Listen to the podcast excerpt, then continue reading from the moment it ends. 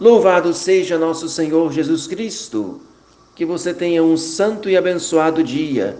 Com fé e confiança, vamos rezar juntos a nossa pequena oração da manhã, nos colocando nas mãos de Deus e debaixo da proteção de Nossa Senhora.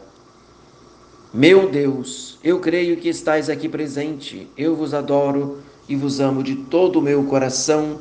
Dou-vos infinitas graças por me haverdes criado e feito nascer no Grêmio da Santa Igreja Católica, por me haverdes conservado nesta noite e preservado da morte repentina, em união com os merecimentos de Jesus Cristo, de Sua Mãe Santíssima e de todos os santos, vos ofereço todos os meus pensamentos, palavras e obras para a vossa maior glória, em ação de graças por todos os benefícios que de vós tenho recebido e em satisfação de meus pecados.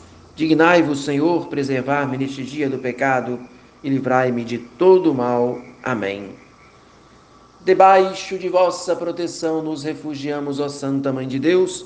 Não desprezeis as nossas súplicas em nossas necessidades, mas livrai-nos sempre de todos os perigos ó Virgem gloriosa e bendita, que seja mais neste dia todo louvor a Maria.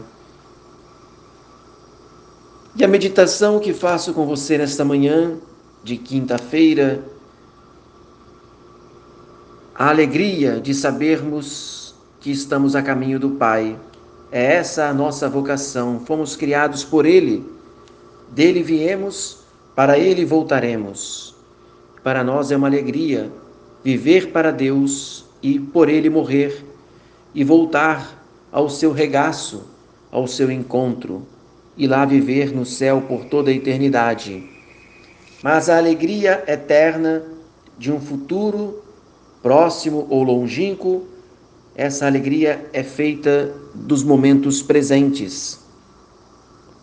É assim que a alegria, apesar de todas as desventuras, as dificuldades, essa alegria chega a ser plena, chega a ser permanente no nosso coração.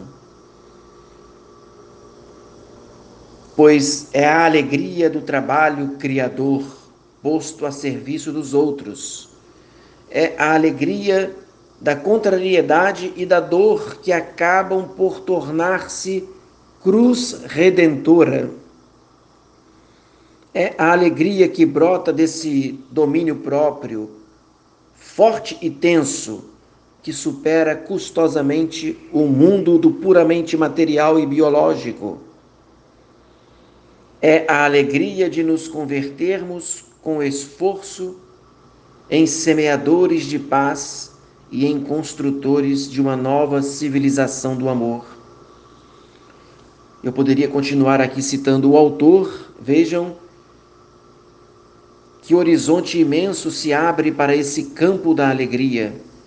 É claro que nesse mundo materialista é necessário ter uma alegria sobrenatural e ir além das coisas materiais, além da posse dos bens, ir dando sentido a tudo aquilo que possuímos, a tudo aquilo que temos, canalizando todos esses bens para a glória de Deus e para a salvação de nossas almas.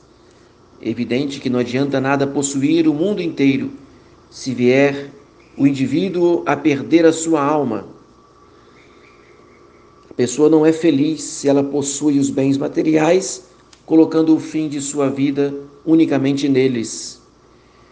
Do mesmo modo, a alegria de trabalhar e construir, desenvolver, no caso, fazendo com que o trabalho seja criador, pois Deus nosso Senhor nos colocou neste mundo para isso, para transformarmos o mundo, para recriarmos o mundo através do serviço aos outros.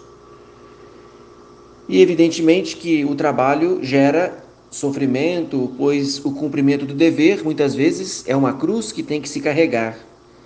Mas essa cruz vivida com alegria, é uma cruz redentora.